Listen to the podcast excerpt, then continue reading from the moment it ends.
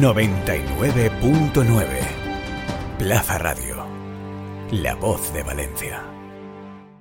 Plaza Radio sigue recibiendo invitados de calado y en esta ocasión tenemos nada más y nada menos que a Enrique Palmer, director de desarrollo de negocio de Mafre Gestión Patrimonial en España, amigo de la casa. Muy buenos días ya, Enrique. Muy buenos días, Luis. Encantado de compartir este espacio un año más con vosotros. Muchas El gracias. placer es recíproco, lo, lo sabes bien. Oye, eh, ¿qué te está pareciendo este certamen? Porque tú eres otro de los veteranos. Pues efectivamente, Luis, yo llevo vividas las, eh, las 15 ediciones ya de, de Forinvest desde el inicio. Y bueno, Forinvest se reinventa cada año. La Se verdad es que este año todo lo vemos con muchos mejores ojos porque teníamos, Teníamos ya ganas, un, ganas. un espacio, un hueco de dos años. Recuerdo que fue mi último evento en el 2020 antes de caer infectado por el COVID, porque fui de los primeros. Y, y no, y no sé incluso si lo cogí en la última edición de Forinvest. Oye, pues te digo una cosa, aquí no nos encerraron, pero de milagro, de milagro. Ocho días después, confinamiento. Efectivamente.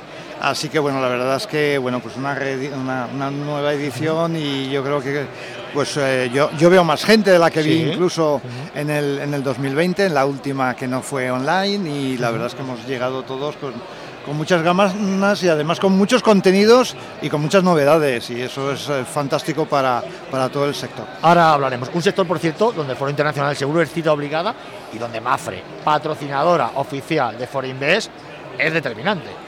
Efectivamente, pero no solo, no solo en el del seguro, porque estamos participando también en el foro de finanzas personales, Correcto. estamos participando y colaborando mucho con el foro del asesor y también eh, pues bueno, en muchos eventos eh, organizados por el Consejo de Colegios de Corredores y Mediadores de la Comunidad Valenciana, con quienes eh, siempre pues compartimos ratos muy agradables, estamos muy a gusto. Hace cinco años se presentaba Mafre Gestión Patrimonial aquí, en Forinvest.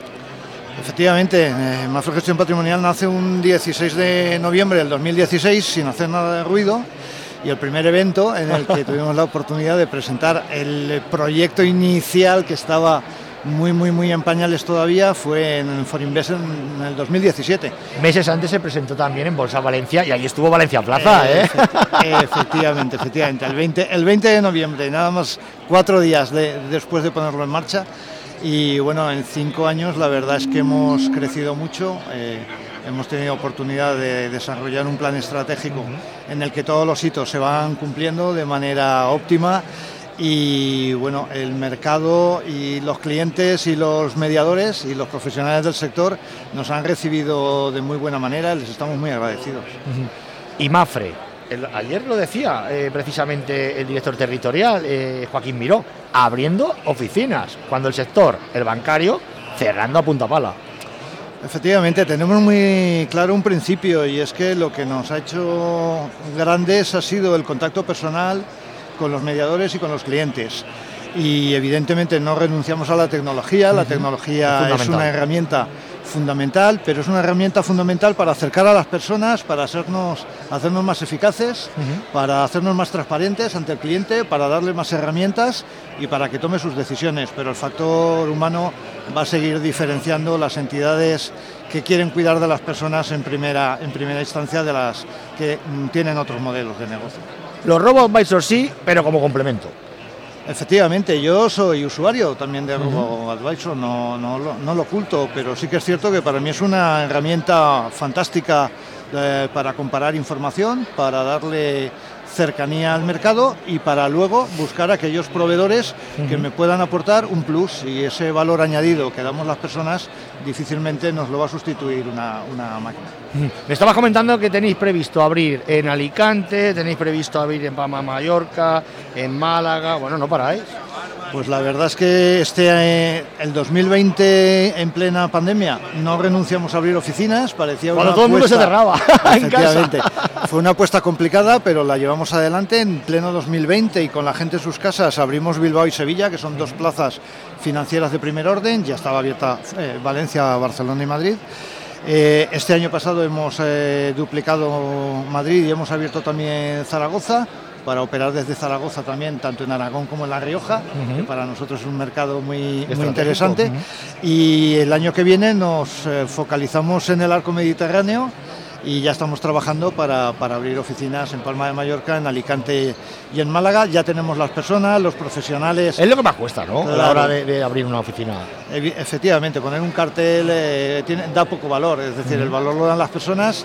Eh, estamos incorporando profesionales que vienen del sector financiero, desgraciadamente para el sector financiero tradicional, pues sigue habiendo un excedente de talento y de experiencia tremendo que bueno, pues nosotros afortunadamente estamos aprovechando, estamos incorporando profesionales con un bagaje eh, que nos enriquece eh, de una manera espectacular y tenemos lo fundamental que son las personas, con lo cual el ponerle un cartel y abrir las puertas en un local es lo fácil y es lo que haremos en enero. Alicante, Valencia y Castellón, ¿cuándo?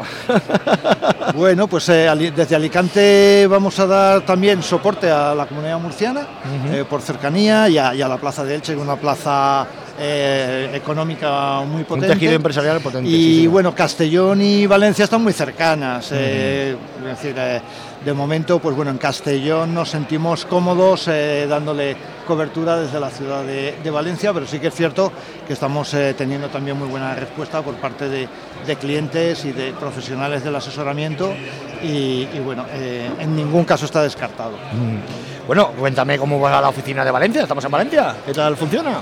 Bueno, pues eso te lo podría contar nuestro director general territorial, Joaquín Miró, que se siente muy orgulloso de. Mucho, lo decía, Lucho, lo decía. De esa, de esa oficina. Esa, esa oficina, bueno, pues eh, está ya en su cuarto año de vida, absolutamente consolidada, y es precisamente la que nos va a permitir la instalación y la segregación para crear la oficina de Alicante, con lo cual Valencia está sirviendo de campo de pruebas y de cantera para desde Valencia pues poder implantarnos en mayor medida en todo el ámbito de la comunidad valenciana.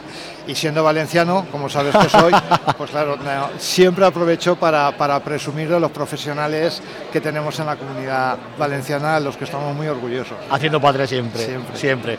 Eh, Enrique, otra pregunta que, miras, también se, lo, se, la hice a, a, Joaquín Miró. Oye, hablar del sector seguros es hablar de un sector a prueba de bombas, resiliente y con unos ratios de solvencia que más de una entidad financiera quisiera, ¿eh?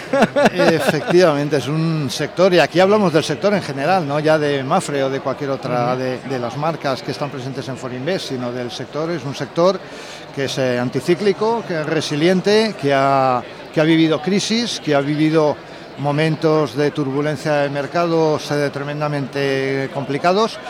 tenemos una ventaja competitiva frente a otros sectores y es que somos un sector muy regulado, eh, hiper, no, hiperregulado, Como, dice, suele decir Antonio Huertas, el presidente Mafre, y tiene toda la razón. Hiperregulado, pero eh, veamos la parte positiva de, esa, de esa regulación y es que eh, el cliente está muy defendido, está muy protegido. Entonces, el otro día me preguntaban, oye, ¿por qué no afectó al sector seguros la crisis de las .com, la crisis de Madoff, la crisis de Lehman Brothers? Sois más listos que otros sectores. no somos más listos, no podíamos invertir ahí, porque lo teníamos prohibido por la legislación. Y eso, pues bueno, nos facilitó el poder eh, capear eh, esas crisis. Y la verdad es que, bueno, hablando del momento que vivimos ahora y por darte algún dato concreto, pues este año en lo que es el negocio de Mafre Gestión Patrimonial a nivel nacional, que es mi responsabilidad, pues decirte que eh, crecemos en saldos netos respecto del mismo periodo del año pasado, que fue un año muy bueno y que fue un año en el que ya saliendo de la crisis del COVID, pues no nos habíamos encontrado pues, eh, con el conflicto de la invasión de, Ucrania. Y bueno, y la medición nos la dan los clientes. Eh, hemos ganado este, en los primeros cinco meses del año, eh, tenemos más clientes y crecemos más en clientes de lo que crecíamos el año pasado, crecemos en patrimonios gestionados, crecemos en saldos y crecemos en entradas de dinero. Es decir, hay nuevos ahorradores que están dando ese paso de convertirse en inversores a largo plazo, a pesar de que pudiera eh, parecer que estamos en la peor de las situaciones, y no es así. Nuevos ahorradores, nuevos inversores, no quedan ahorradores, Enrique. La política monetaria ultra expansiva del Banco Central Europeo acabó con los ahorradores, que se olviden de los depósitos, de las letras del Tesoro. Oye, ¿qué va a suponer para Mafre Gestión Patrimonial este, esta normalización de las políticas monetarias del Banco Central Europeo, que esperemos que lo haga de verdad, porque la GAR lleva ya retraso, vamos. Pues fíjate Luis, eh, yo como sabes llevo, llevo unos años ya en este sector, no voy a decir cuántos para no dar pistas, pero muchos. Eh, y yo te tengo que decir, yo no he vivido eh, una mm, línea económica de subida de tipos. Es decir, desde hace 35 años Tú los fíjate. tipos han ido a la baja Sí, hasta que tocamos el cero y los tipos negativos. Con lo cual, ninguno de los que estamos en activo en el sector en este momento hemos trabajado con tipos al alza. Es una situación desconocida y es una situación muy eh, difícil de gestionar, mucho más que la de la renta Más- variable. Y más que, la y más que entrando en tasas negativas, diría yo. ¿eh?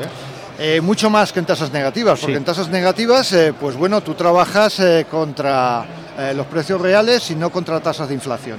En este momento, a pesar de ya estar la curva de tipos, pues incluso la deuda alemana eh, en positivo a 10 años, eh, los tipos eh, nominales son positivos, pero los tipos reales son negativos Sí, señor. porque ese, ese enemigo invisible que es la inflación se come los tipos de una manera todavía tremenda y tenemos un diferencial todavía entre 350 400 puntos básicos Es entre una los locura, nominales cuatro puntos y la, y porcentuales. la inflación, con lo cual pese a que la autoridad monetaria europea pues eh, va siempre rezagada respecto de las expectativas o de las decisiones de, de la Fed, es evidente que hay mucho margen para subir los tipos y por lo tanto en este momento pues las posiciones de renta fija están en posiciones cortísimas, incluso negativas, y en liquidez, porque no podemos hacer apuestas de largo plazo y desde luego la alternativa para ese ahorrador de medio de largo plazo, pues eh, fundamentalmente es la renta variable, seleccionando regiones, seleccionando activos, ya no todo vale,